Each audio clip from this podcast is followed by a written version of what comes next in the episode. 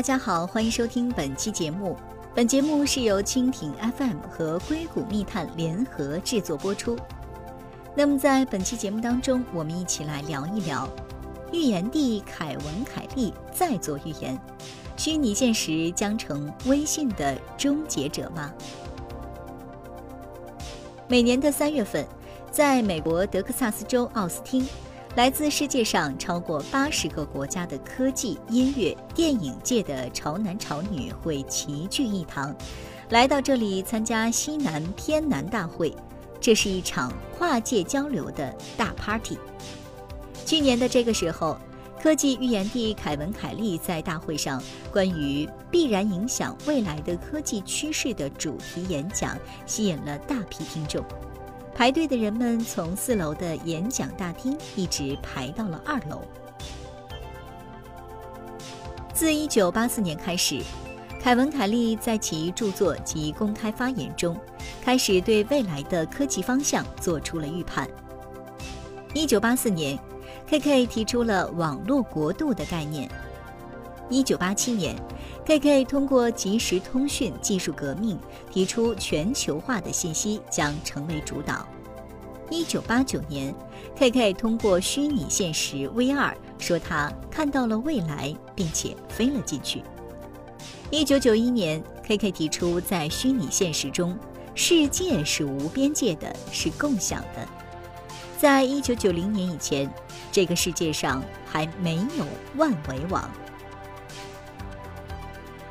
此后，凯文·凯利预言的云计算、物联网、共享经济、人工智能，这些年来都在逐一实现着。随后，KK 来到中国的时候，曾经启蒙了中国最早一批的科技媒体创业者，他们比大多数人更早一步看到今天的技术社会。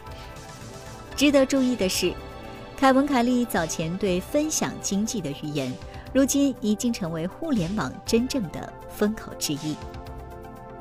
二零零九年，凯文·凯利在他的作品《技术元素》中最先提出，分享经济这种趋势是清晰的，使用胜过拥有，使用比拥有更好。简单解释指的是，在未来，人类与物体之间的关系，使用会多过拥有。二零一六年，KK 又在其著作《必然》中提到，Uber 作为世界上最大的出租车公司，却不拥有任何出租车辆；Facebook 作为世界上最流行的媒体平台，却不创造任何内容；阿里巴巴作为最有价值的零售公司，却没有任何库存。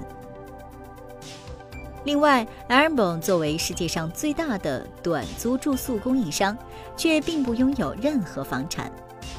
从这些信息中可以看出，一些有意思的事情正在发生。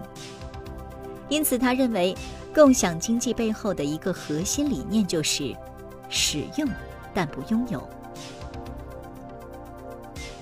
随着一二线城市房价、物价的疯狂飙升。通勤时间也随着跟地铁线的延长而延长，还有机动车摇号限行政策的影响，想要达到传统观念中有房有车、安居乐业、自给自足的生活，日渐成为广大劳动人民的梦魇。逃离北上广的口号也因此越发的响亮。目前背景下。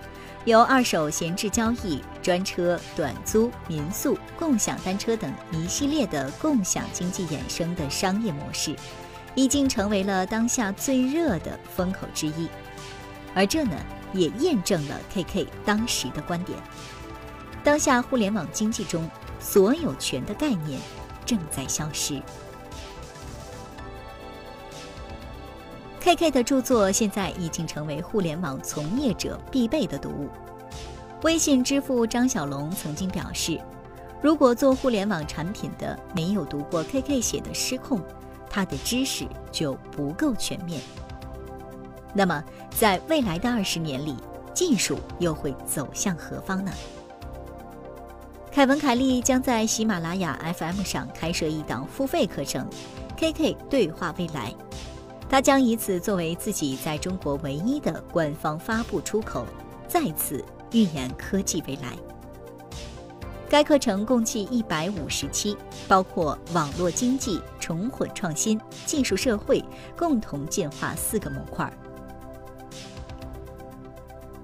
这样的对话不仅能够掌握一堆理论及术语，更是为了学会如何和世界连接，如何更聪明的思考。在即将更新的课程当中，KK 不仅对技术的本质进行了探索，同时还对谁将成为微信的终结者这一问题提出思考。对此，他对马化腾提出的。颠覆微信的可能是虚拟现实这一观点表示赞同，其原因在于，虚拟现实将成为最社交的媒介。换句话说，虚拟现实将使互联网升级为体验式的互联网。那么，进入虚拟现实时代之后，对人类的好处或坏处有哪些呢？人类能够用虚拟现实做些什么呢？K K 觉得，虚拟现实下，未来低头族将获得拯救。到那个时候，人们不会再老是低头看手机，而是会转动脑袋四处张望。虽然这种画面现在想想有些诡异，但是相信人们很快就会习惯了。而最关键的是，不再老是低头，可能更有利于我们的健康。而对于创业者来说，虚拟现实将是一片广阔的蓝海。在未来的一年对话当中，KK 会通过这样的方式，将难懂晦涩的技术深层逻辑和规律简单化，并从一个独特的角度思考技术和人性的关系。生于1952年的凯文·凯利。在创办连线之前，是全球概览杂志的编辑和出版人。一九八四年，KK 发起了第一届黑客大会，他的文章还出现在《纽约时报》《经济学人》《时代》《科学》等重量级媒体和杂志上。凯文·凯利被看作是网络文化的发言人和观察者，也有人称之为“游侠”。在其著名的三部曲著作。失控科技想要什么以及必然中，KK 都对未来进行了精准的预言。好了，本期的节目内容到这里就全部结束了。更多精彩内容，请大家关注蜻蜓 FM。让我们下期再见。